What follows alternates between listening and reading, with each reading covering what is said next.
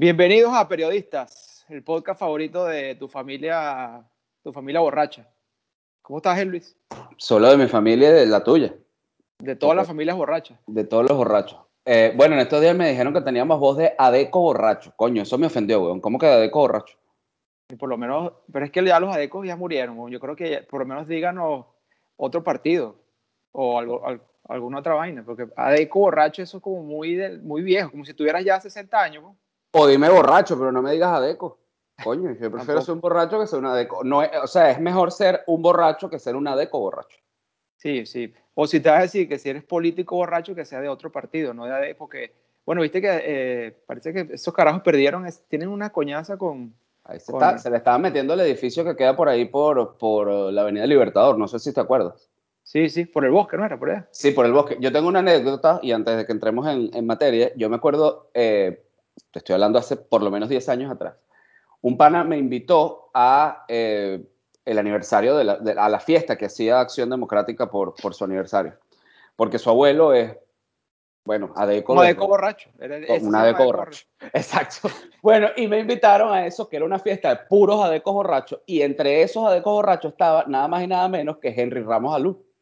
Y yo, bueno, yo, claro que conozco Caracas y la conozco muy bien, pero no, es, no hallaba cómo entrar a esa calle del bosque donde está el edificio de, de, de Acción Democrática, y entonces este pana que me invitó eh, me está tratando de guiar por el teléfono, pero estaba todo perdido. Y yo le digo, coño, ponme a alguien de ahí que me pueda eh, dar la, la información. Bueno, y me pasó a Henry Ramos Alú. Y el tipo, sí, y el tipo que por cierto en ese momento tenía, me acuerdo su carro, tenía una Autana blanca en ese momento. Estoy hablando de en el, hace 10, por lo menos 10 años atrás. Y el tipo con su voz de borracho, que la misma voz que tiene todavía, me dijo, métete por aquí, que aquí hay un dientico y hay cruza, que no sé qué, por ¿No ahí te te, paras, que- ahí no vas a ver, que no sé qué. Que, que métete por, por, el, por el, el, el centro so- so- social chino, ¿no te dijo? Porque eso queda ahí diagonal al centro. Queda diagonal, sí, no, lo que me acuerdo de las palabras que usó fue que hay un dientico refiriéndose a que había una de estas ceritas que es como una especie de triángulo que, que divide una calle que, que va así con otra que, que se mete hacia, ¿sabes? Eh, me acuerdo que me dijo eso y que cuando llegué me estacioné justo detrás de él y él tenía una autana, cuando todavía no los estaban persiguiendo como ahora los están persiguiendo, a quienes están persiguiendo, porque no sé si a él los están persiguiendo. Pero bueno, este podcast no es sobre esto, esto Sí. es más sobre, sobre la política del país en donde estamos viviendo, que, que básicamente ahora se ha vuelto nuestra prioridad porque aquí vivimos y aquí pensamos seguir eh, por siempre, espero. Sí, claro, no. Bueno, salvo que si hay, alguno decida irse en algún momento, pero por lo menos yo no creo que lo pensemos por ahora. Sí. Y bueno, vamos a hablar de, de que Joe Biden ayer, mi- eh, martes, eh, 9 de agosto, ¿no? Ya, no, joder, no, mentira, 11, 11 de agosto. Ujú. eh, nomi- eh, bueno, escogió a Kamala Harris como, como su compañera de fórmula para la presidencial. Es decir, Joe Biden y Kamala Harris por los demócratas. Y bueno, Trump repite. A veces dicen que gallo que repite gana, algo así, ¿no? Eh, o sea, que si Trump, Trump ese dicho, pero- repi- repitió su fórmula, él y Mike Pence. Sí, sí. Ahora, no, no sé, no sé si se ha visto en la historia, tendríamos que averiguar que el presidente que, se, que, que, que corra por la reelección cambia a su, a su vicepresidente. Creo que eso no ocurrió. Bueno, no sé, a lo mejor sí. A lo mejor sí, pero no es común, ¿verdad? Porque me imagino que ellos dirán que fue un éxito su gestión y para qué van a cambiar su vicepresidente. O sea, lo que haya- claro, o sea, lo que haya sido un fracaso, no sé. Pero el fracaso sería el presidente, porque el vicepresidente, si a ver, vamos, pues no, no tiene una, una función tan, al menos no, no deja un impacto mediático tan importante como las acciones del presidente, la palabra del presidente, ¿no? Claro. Tal vez en lo interno te- tendrá unas funciones que tú y yo desconocemos, eh, pero digamos, la gente realmente vota por el presidente, no por el vicepresidente. El, pre- el vicepresidente viene siendo como una especie de accesorio eh, que le da valor agregado o que pudiera perjudicar, pero no definitivamente es quien eh, es el termómetro que, que- que establece, oye, sí, yo definitivamente ahora que está Kamala Harris voy a votar por Biden, por ejemplo. Claro. Y que si te pones a ver, eso, eso es muy común aquí, siempre lo ha sido. Pero no es que en todos los países eso, o sea, sí como que lo anuncian y a lo mejor anuncian su, su posible mini- tren ministerial, pero no es algo como aquí que es casi que establecido, que tienes que, es una fórmula presidente, vicepresidente, eh, es algo que es, es costumbre y que básicamente si no lo haces, pues estás meando fuera del perol o no hay manera de que alguien consiga una elección sin que tú nomines a tu vicepresidente antes de la, de la campaña. Entonces, bueno, ayer la nombró, eh, había una lista, creo que el Partido Demócrata le había dicho, mira, tiene que ser mujer, tiene que ser minoría, le dio como una especie de checklist. Y, y, así fue el comunicado. Mira, ella cumple con los requisitos, ella es mujer, ella es parte de una minoría, porque como lo vamos a hablar, eh, es descendiente de padre jamaiquino y madre india. Y bueno, mucha gente dirá, sí, es afroamericana o viene de esas raíces afroamericanas y también del sur de Asia.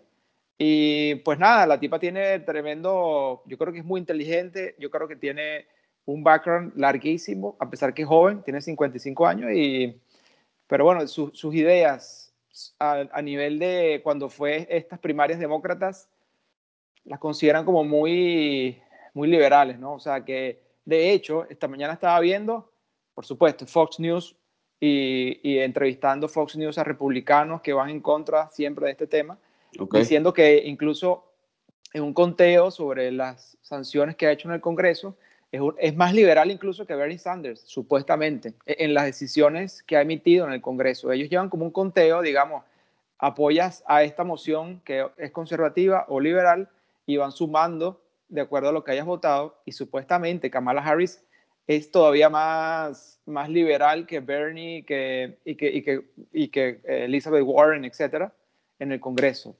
Obviamente es para llamar la atención y decir, esta tipa es totalmente izquierdista, pero hacia el extremo.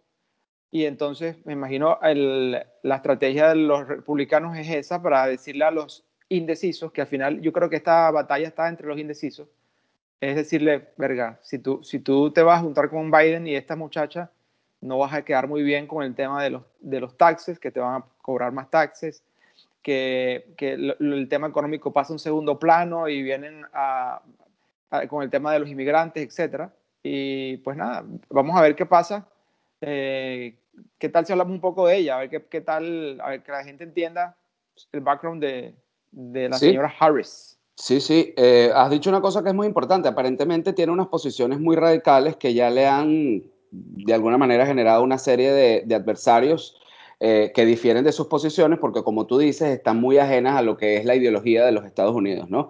Eh, y también es muy amplia, o sea, a mi juicio, por lo que he leído, a lo que he leído hasta ahora, eh, es una mujer que ha estado involucrada en lo que es la, la lucha por la justicia social y eso tiene algunos indicadores de, de corrientes radicales que suelen tender a ser de izquierda que, que quizá le pueden generar eh, más conflicto de lo que ella pudiera estar esperando. Pero veamos cómo va a ser la reacción, porque también sé que hay una parte de la población que está un poco ávida de escuchar ese tipo de discurso, porque eh, para ser claros, yo creo que hemos visto cómo la, la izquierda evoluciona, no tanto desde el punto de vista de lo que los partidos políticos o los dirigentes políticos emiten en sus declaraciones, pero también en la posición de los particulares, de la gente que vota, que al final es el que tiene el poder de elegir, ¿no?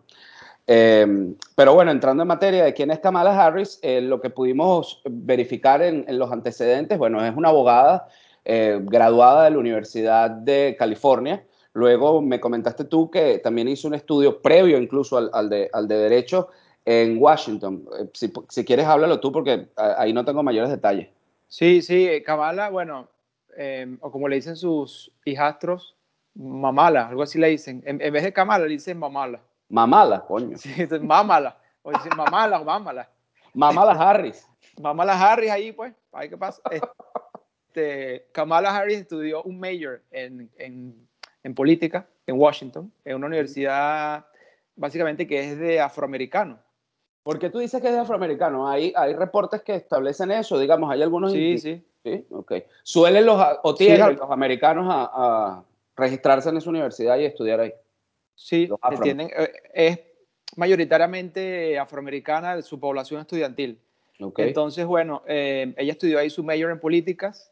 Eh, es importante decir que ella viene de un matrimonio pues, de inmigrantes, como les decíamos. Uh -huh. Son profesores, son profesionales, se conocieron en la Universidad de Berkeley cuando uno estudiaba, eh, no sé, investigaciones. La madre hace investigaciones de, de cáncer. o hacía de cáncer y el padre también era profesor y bueno, se conocieron en Berkeley y al final se divorciaron cuando ella apenas tenía siete años. Em, ella logró ir a la India, conoció a sus abuelos por parte de mamá.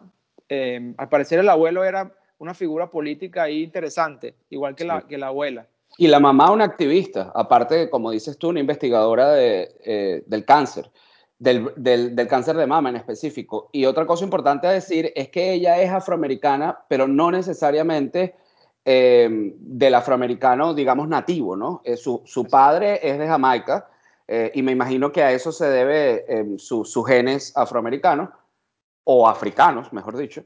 Uh -huh. y por el lado de la madre, que es una inmigrante india, tiene todo lo que es la parte asiática, ¿no? Entonces, es una combinación de minorías. Es mujer, es afroamericana, es minoría porque viene de Asia y adicional a eso, es minoría desde el punto de vista de las jerarquías políticas porque siendo mujer ha sido básicamente pionera en ocupar cargos como el de primera... Eh, no, no era, no, ¿era fiscal o, o era sí, la... fiscal. Sí, fiscal. fiscal. primero del distrito y después de la ciudad de San Francisco y después del... Y después del estado. Del estado.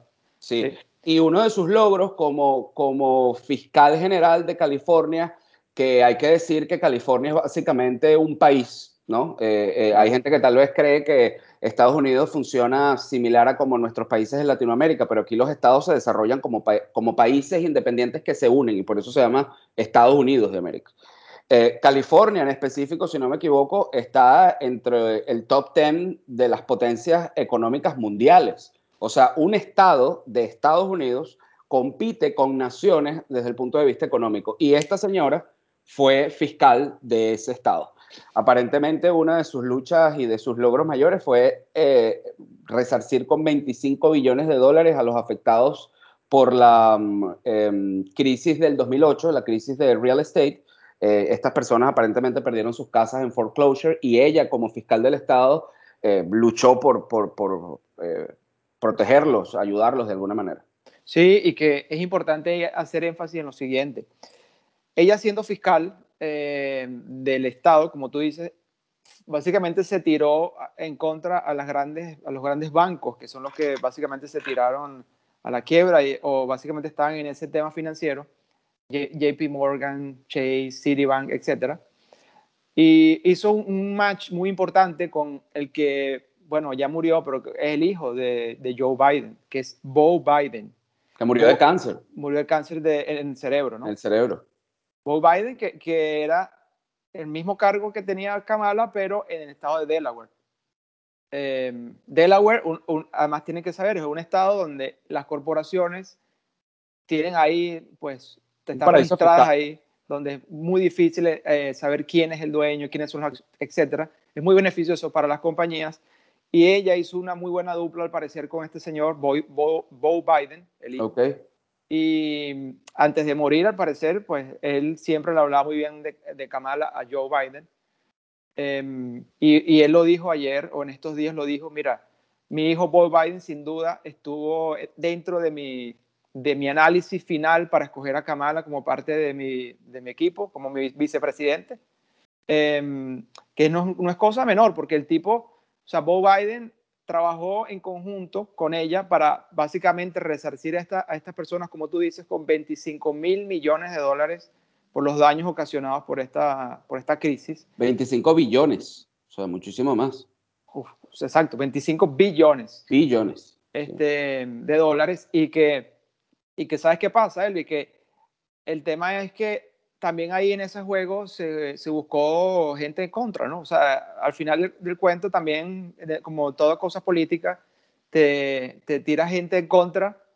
Eh, creo que mucha gente no estuvo muy contenta con eso, como tanta del ala izquierda este, de, del partido como Bernie Sanders o la ala derecha del, del, de, la, de la política como los republicanos tampoco estuvieron contentos. Los más contentos son los conservadores o los del centro que no son muchos, si te pones a ver. O, los beneficiados realmente, que en este caso entonces sería quienes votan. Eh, eh, digamos, eso sería un punto a favor desde el punto de vista de las elecciones, eh, porque esas personas que eventualmente se vieron beneficiadas en California por esta gestión, definitivamente se van a inclinar por votar por ella.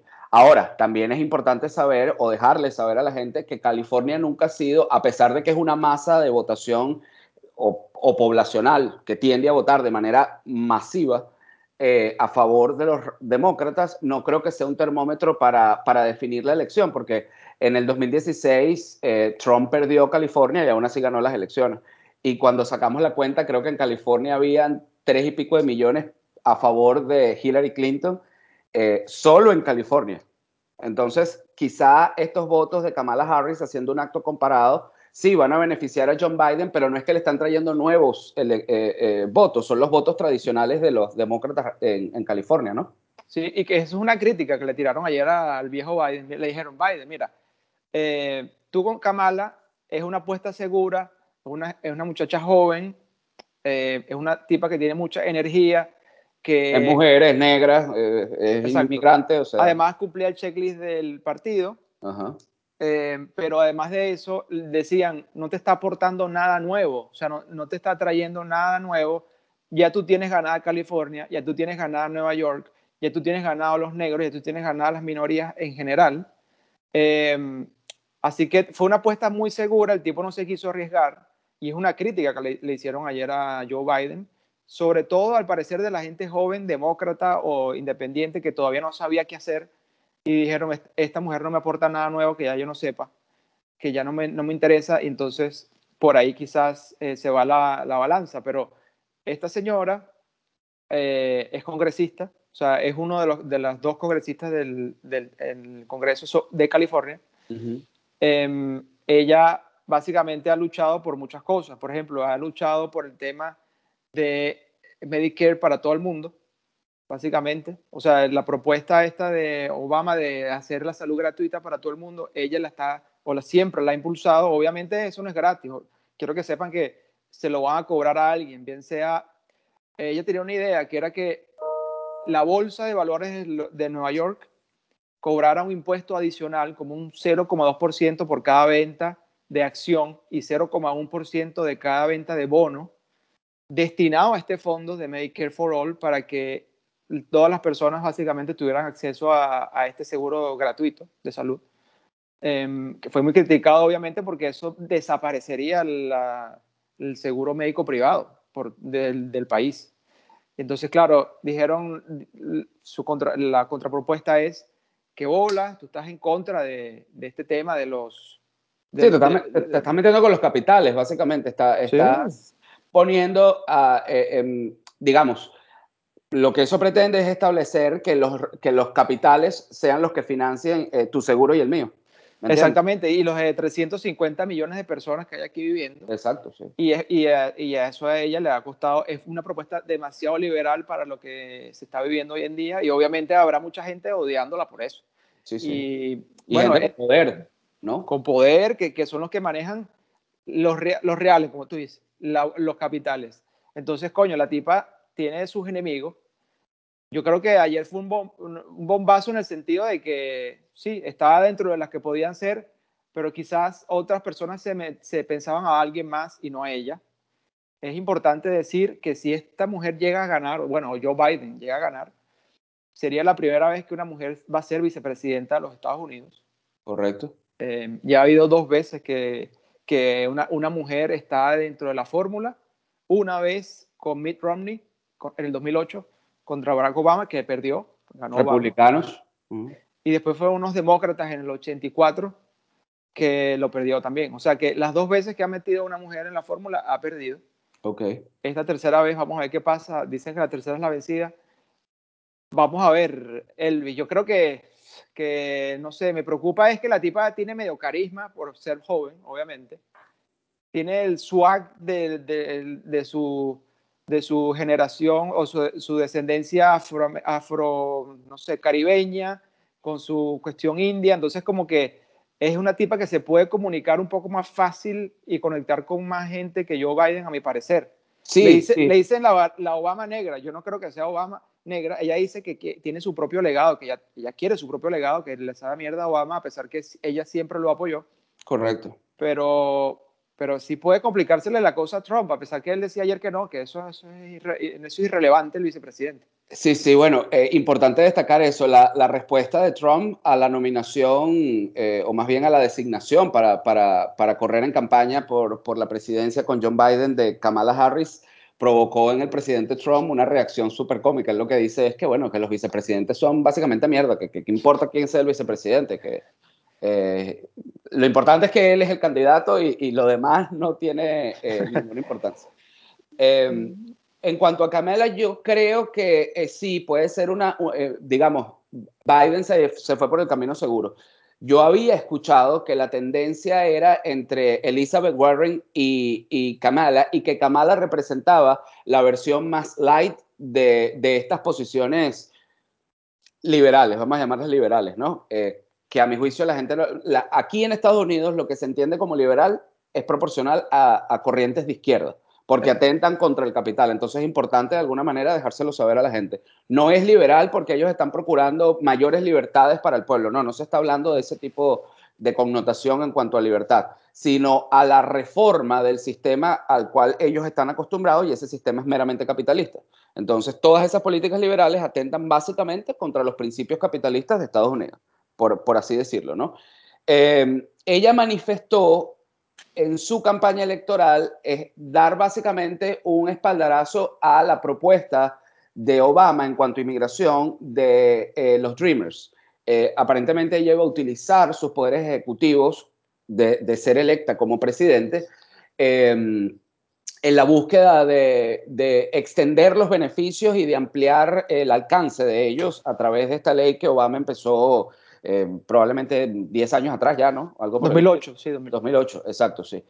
Eh, ahora, eso de por sí va a ser un problema porque ya la condición del DACA cayó en un conflicto jurídico tan eh, importante y tan drástico que yo creo que a los congresistas, a los senadores se les fue de las manos el poder para accionar alguna medida, porque de lo contrario ya hubieran llegado a, a una decisión y aquí lo que hay es un poder ejecutivo pujando por eliminar eh, el DACA y hay una, un, poder judicial deteniendo esa, esa acción en contra del acto. Yo no he visto al Congreso actuar para dejarlo, para extenderlo, para resolverlo. Entonces no sé tampoco cuál ha sido la posición o el trabajo que ha hecho Cámara como senadora para profundizar el beneficio de los Dreamers y eso es algo importante que la gente tiene que tener en cuenta. Una cosa es que tú apoyes eh, eh, esta versión o este programa de los Dreamers y que lo logres materializar y otra muy distinta, que es lo que normalmente suele pasar, es que te quedes en, en, palabras y no logres cumplirlo porque definitivamente los, el resto de los poderes no están alineados eh, en la misma posición. Eso por un lado. Por otro lado, y esto más relacionado con el tema de la elección, creo que sí es un refresh para el tipo, porque si nos ponemos a analizar, e incluso si nos ponemos místicos, la tipa, esta pudiera ser la tercera vez que, que, vuelve a ser la primera mujer que hace algo, ¿me entiendes?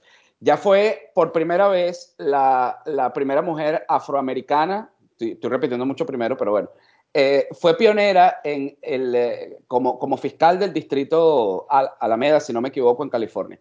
Eso lo llevó a ser pionera como la primera fiscal negra del el distrito y, la, y el condado de San Francisco. Eso también la llevó a ser la primera mujer negra que, que ocupara la fiscalía de, de, uno de los estados más importantes de este país, que es el de California.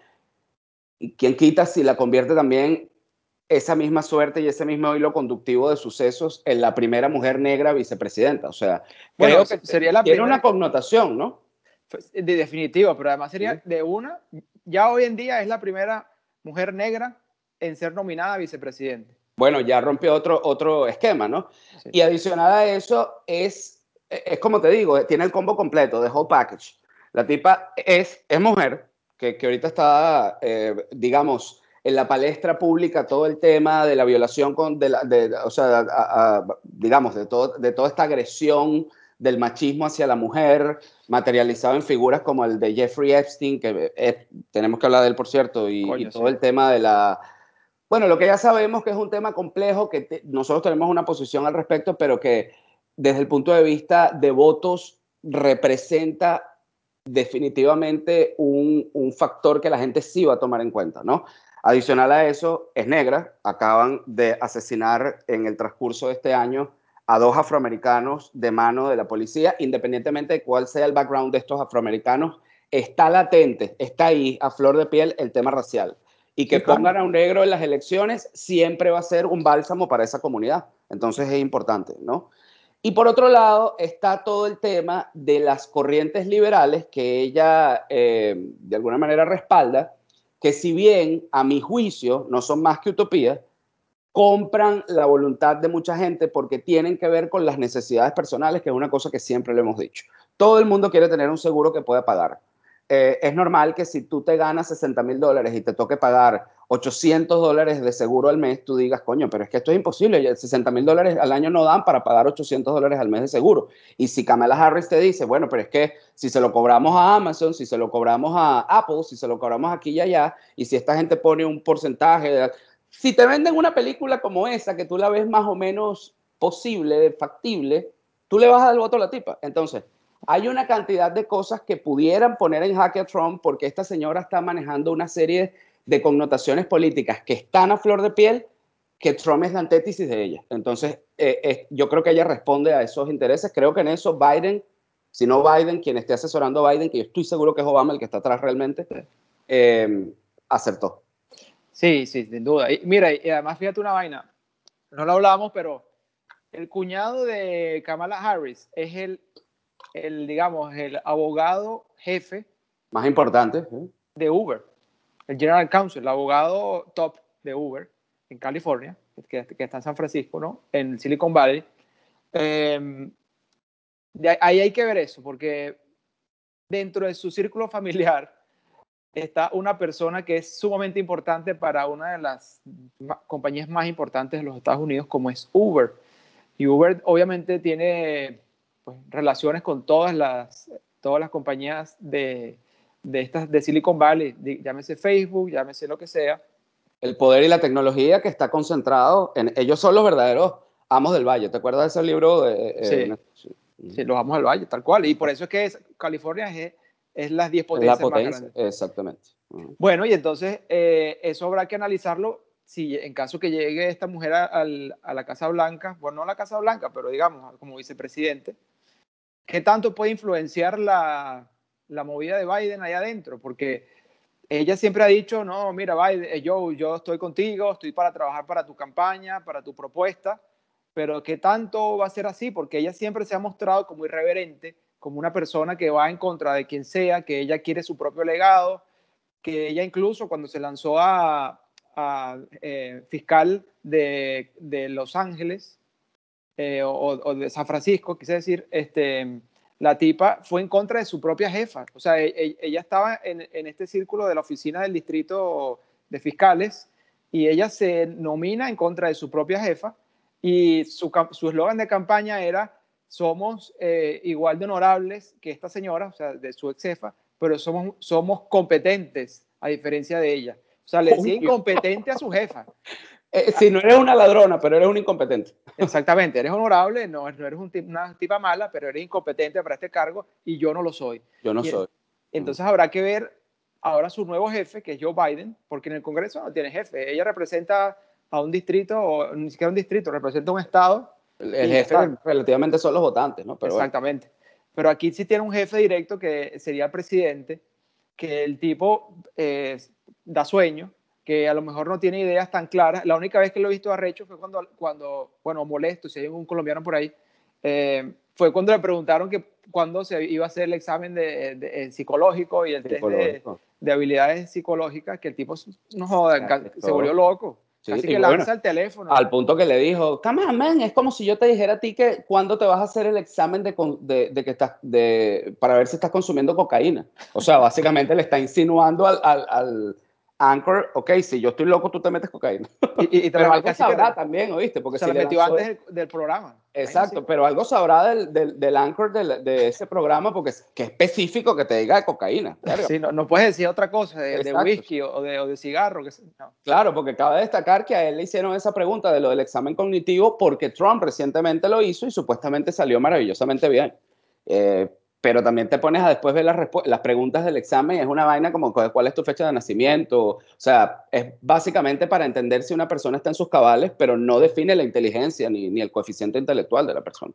Exacto, pero el tipo se volvió loco. Se volvió loco. Se Primera vez que veo que el tipo reacciona así, mm. quizás, no sé, a lo mejor fue una pregunta hecha, eh, digamos, cuadrada con el tipo, quién sabe, pero Kamala con su nuevo jefe veremos cómo es el trato. Eh, ayer en el anuncio pareció muy cordial, fue una llamada por Zoom, no sé si lo lograste ver. No logré verlo, no, no lo he visto. Ellos dos tuvieron una llamada. Sí, fue una llamada por Zoom donde el tipo le dice, mira, ¿estás lista para trabajar? Y ella le dice como que, coño, sí, claro, estoy lista para trabajar. Y el tipo le dice, ah, no sé qué, de pinga, tal. Y el tipo le dice, bueno, pero sí o no. Si, vas, si quieres ser vicepresidente. Y la tipa dice, sí, de bolas que sí. Y entonces ahí se termina el video por Zoom Em, no muestran a Kamala nunca, siempre la toma es frente a Joe Biden em, y nunca la muestran a ella. Se reían porque decían que cuando Obama llamó a Biden en el 2008, o no sé cuándo coño, o en el 2000, sí, 2008, porque en el 2012 repitió. En el 2008 Obama lo llamó por teléfono saliendo de cortarse el pelo. Y, y, entonces decían, coño, no es que ahorita es nuevo que por Zoom. Desde el 2008 Obama también llamó a Biden por, por celular a ofrecerle la, a esta gente le gusta comunicar esas noticias por, por, por teléfono, pues no. Sí, no nada personal, ni un café, ni un whisky. Reunir y donde nosotros, nosotros trabajamos, nos reunimos para decidir si se va a pagar una factura de 600 dólares, 70 personas. O, 20 dólares. Mientras que esta gente le da la nominación a la vicepresidenta. Por Zoom. Eh, por Zoom, está bien, pues. Mira, otro punto importante eh, que creo que hay que destacar es que esta señora básicamente eh, tiene unas políticas todas ellas muy similares a las de Obama, si te pones a leerlas. Por supuesto, matizadas de sus, propios, eh, de sus propias particularidades. Pero ahora bien, hay una que me llama mucho la atención, que es la de la comunidad LGBTQ. Ay, Dios. Sí. Y también tiene un movimiento bastante importante en relación a todos lo que son los cambios climáticos y todo eso. Pero particularmente hizo un trabajo enorme en relación a la protección del matrimonio gay y de la igualdad social em, de los miembros de la comunidad LGBTQ. Entonces, sería interesante que para, una próxima, para un próximo episodio podamos ampliarnos en cuáles son esas corrientes que ella em, pues pretende implementar eh, si llegase a la vicepresidencia. Y la otra cosa que yo creo que es importante mencionar. ojalá, ojalá la primera, y, y, para que continúes, ojalá la primera propuesta sea que elimine el mes del orgullo gay para, para equipararnos todos. Para, que, para que todos seamos iguales, exacto. Ojalá, ya nos van a matar, pero no importa, mátenos. Mátenos, sí. Eh, pero bueno, otra cosa importante que hay que destacar, yo creo que esto tiene toda una connotación por la edad de Biden. Como tú has dicho, eh, y como hemos hablado tanto en privado como creo que lo mencionamos en el primer eh, episodio del podcast, que por cierto, estamos en Spotify por ahora y eventualmente vamos a estar en YouTube. Por ahora, eh, ayúdenos, apóyennos distribuyendo el contenido que tenemos en podcast. Creo que les va a gustar. Es básicamente lo mismo que están viendo ahora, pero de diferentes temas, en nuestra perspectiva eh, personal, nuestro punto de vista. Sí. Em, y que vamos a hablar de muchas cosas, porque eh, vamos a hablar de, para los venezolanos que nos siguen, del gran video de Maldita Mujer, así que prepárense. Así es, es verdad, sí nuestra, bueno, a, la gente de nuestra generación sabe de lo que estamos hablando. Sí, sí, y uno nuevo que le tenemos, pero dale. Y uno nuevo, sí. Bueno, entonces, esta señora creo que le puede, puede servir perfectamente para que, en el caso de que Biden gane las elecciones, en el próximo periodo electoral, sea al revés. Me imagino que él se retirará porque no va a bajar de presidente a vicepresidente. Ella pasará a ser la candidata presidencial y puede que pongan a otra figura importante como vicepresidente. Porque, eh, bueno, hay que dejar saber que el señor Biden tiene 77 años, o sea, antes de las elecciones justamente cumple 78, estaría culminando su primer periodo presidencial cerca de los 82, años. Estamos hablando de una persona mayor, mayor, mayor. Ya hice el examen raspado, te digo. Eh, así es, claro, eso no le quita, eh, digamos, las capacidades y sobre todo en este país, que es importante decir que la gente suele llegar eh, a, bueno, a, esas edades en perfecto estado. Y, calidad de vida, pues. Y porque tiene muchísima calidad de vida, entonces yo no creo que eso vaya en detrimento de él.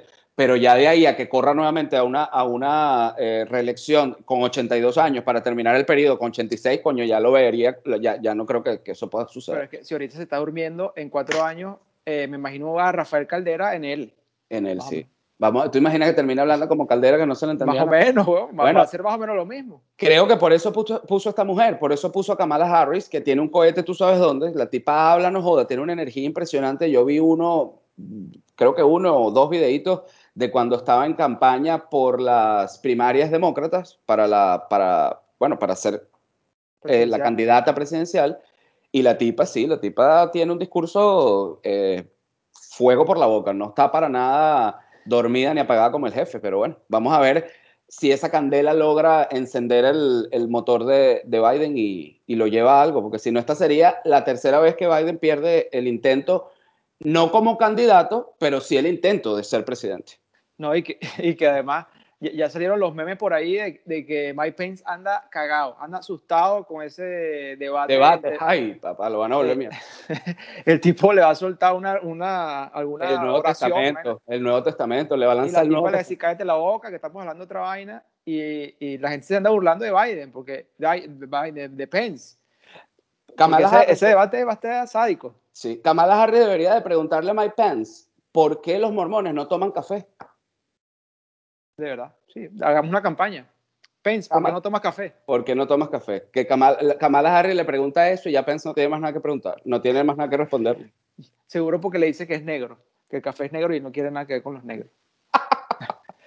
Pero bueno, en un resumen breve de lo que propuso esta señora, eh, ¿cuánto tiempo nos queda? Tres minutos.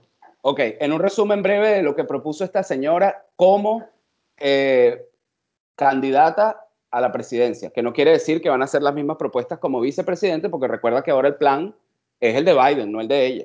Pero resumiendo, inmigración aparentemente busca ser flexible, busca que el DACA se extienda y que incluya una serie de beneficios que puedan llevar a estos Dreamers a mm, lograr la residencia al menos o la ciudadanía. Bueno, y mete ahí el TPS el venezolano, ¿no? Exacto, mete el TPS para los venezolanos. Hay aquí en nuestro podcast eh, nuestra posición clara en, relación a lo del TPS, pero bueno, creo que ya era una cosa que sabíamos que iba eh, a suceder, ¿no? Eso es perpetuar a Maduro por 250 años, pero bueno, vamos. Importantísimo dejar saber que esta señora persigue eliminar las eh, sanciones, como, como, como me dijiste al principio del podcast, aunque creo que no lo grabamos. Eh, porque ella considera que las sanciones pues afectan al pueblo y no, y no al, a quienes gobiernan. Eh, recuerden que Obama empezó con el régimen de sanciones, ¿te acuerdas de aquella vez? Creo que fue en el 2013 o 14. Sí. Que, que este mm, Maduro decía, Obama, repeal the executed order, ¿te acuerdas? Sí, sí, sí, que empezó una vaina con el inglés y bueno, yo no sé qué tanto ella vaya a poder, o sea, podrá algunas, pero por ejemplo, lo que ya tiene adelantado el Departamento de Justicia no lo va a poder quitar, eso no, lo va a poder. de ella. Que, que, no son sanciones, sencillamente son, los están persiguiendo por, por fugados. Están fugados por criminales, exacto. Entonces, bueno, en cuanto a las compañías grandes eh, de tecnología, les quiere poner los taxes hasta por el cielo eh, y se quiere meter un poco más en cuanto al control de la información. Importante con eso. No lo dicen de manera explícita, pero si se leen entre líneas, es importante ver hasta dónde quieren llegar ellos con el control comunicacional. Eh, habla también del Customer Protection, tiene cosas relacionadas con lo que es la protección eh, al derecho a la propiedad, al derecho al trabajo, cosas que tienen que ver con, el capitalismo, pero también están muy de la mano con las corrientes populistas de ofertas engañosas que supuestamente te va a bajar el cielo y nunca te lo voy a poder eh, dar. Y en cuanto a healthcare, que es la parte de, de, salud, de los planes de salud, tú lo describiste muy bien hace unos minutos atrás, la señora pues propone eh, básicamente free, eh, gratis para todos los, eh, los que residen en este país el seguro médico, cosa que tampoco lo va a poder lograr. No, sí, y, y por último, para agregar, tenía una, una, propuesta para las personas que ganan 100 mil dólares o menos al año, o familias pues, que ganan 100 mil dólares o menos al año, de darle un crédito fiscal eh, de 6 mil dólares al año. Es decir, si tú ganas 100 mil, eh, ya, tienes una deducción, si estás casado o lo que sea, de 20 mil y tal, pero hay que sumarle estos 6 mil nuevos em, al año o 500 dólares mensuales, como quieran verlo. Por lo que eh, al final lo que generaliza es más impuestos para mayor gasto público, básicamente. O sea, yo mantengo todos estos programas populistas como salud gratis y, vaya para abajo todos los demás a base de impuestos. a base de, que, que, la gente lo pague. Exactamente, y sobre todo las compañías, digamos. Que las compañías, eh, y, cuidado que es medio amiguita de, de Ocasio, ¿viste?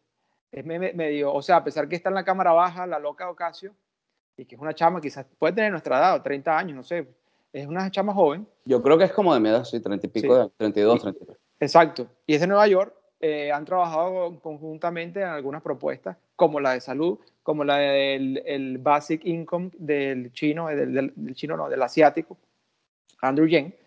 Así que ella eh, plantea más gasto público a, función de recoger más plata de las compañías o de los millonarios, como decía Ocasio Cortés. De los millonarios, sí, quítele a los millonarios para darle a los pobres, pero habemos algunos que no somos millonarios a los que nos quitan también para darle a los supuestos pobres. Entonces, eso es una cosa que es importante. Por último, y en cuanto a lo racial, bueno, ella siempre ha promovido el tema de la lucha por las mujeres de color, la igualdad en cuanto a, en relación con los blancos y promovió una ley en California para que los afroamericanos que se habían visto eh, afectados por estas leyes que de alguna manera señalaban récords policiales a aquellos que pudieron haber sido detenidos por uso de drogas, le dieran una segunda oportunidad, es decir, como borrar esos récords y permitirles que eh, pudieran eh, reinsertarse en la sociedad, por así decirlo. Exacto. Y que bueno, hay que desde aquí les decimos, eh, no solo Black Lives Matter, sino todas, todas las vidas importan.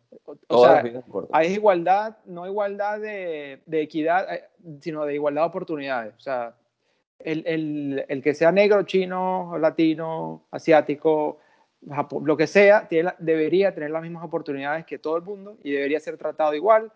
Eh, no por eso hay que beneficiar a una raza o a un color por el hecho de que ha sufrido años eh, cosas que nunca debieron haber pasado. Eh, así que por ahí quizás, no sé, ella es negra, ella, es una minoría como nosotros, igual, inmigrante, pero para que vean que no compartimos la mayoría de cosas con ella, por lo menos en mi caso no comparto mucho lo que ella dice, otras cosas sí.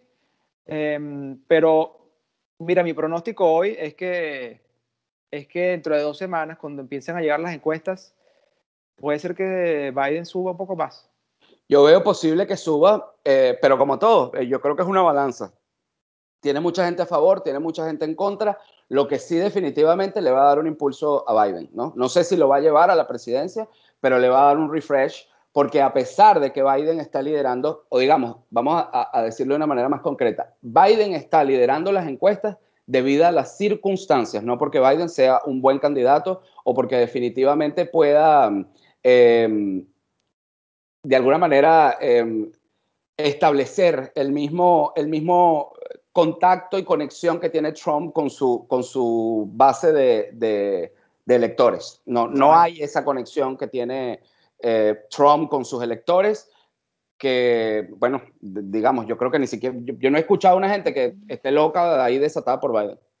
No, vale, eh, lo que hacen es, están locas al contrario de por Trump, o sea, por Trump, Loco. exacto, eso sí, pero tampoco he visto una persona con una, bueno, excepto por un ejemplo que tú me dijiste, pero no he visto a ninguna persona con una eh, gorra de Biden, pero he visto a miles aquí alrededor, donde yo vivo, cerca, con una gorra de Make America Great Again. No tiene carisma, no tiene carisma para nada Biden. Y quizás Kamala le vaya a dar eso, pero al final Trump tiene razón, la gente no vota. Cuando vas a ver la cara de la persona a votar, no vas a ver vas a, votar a Kamala.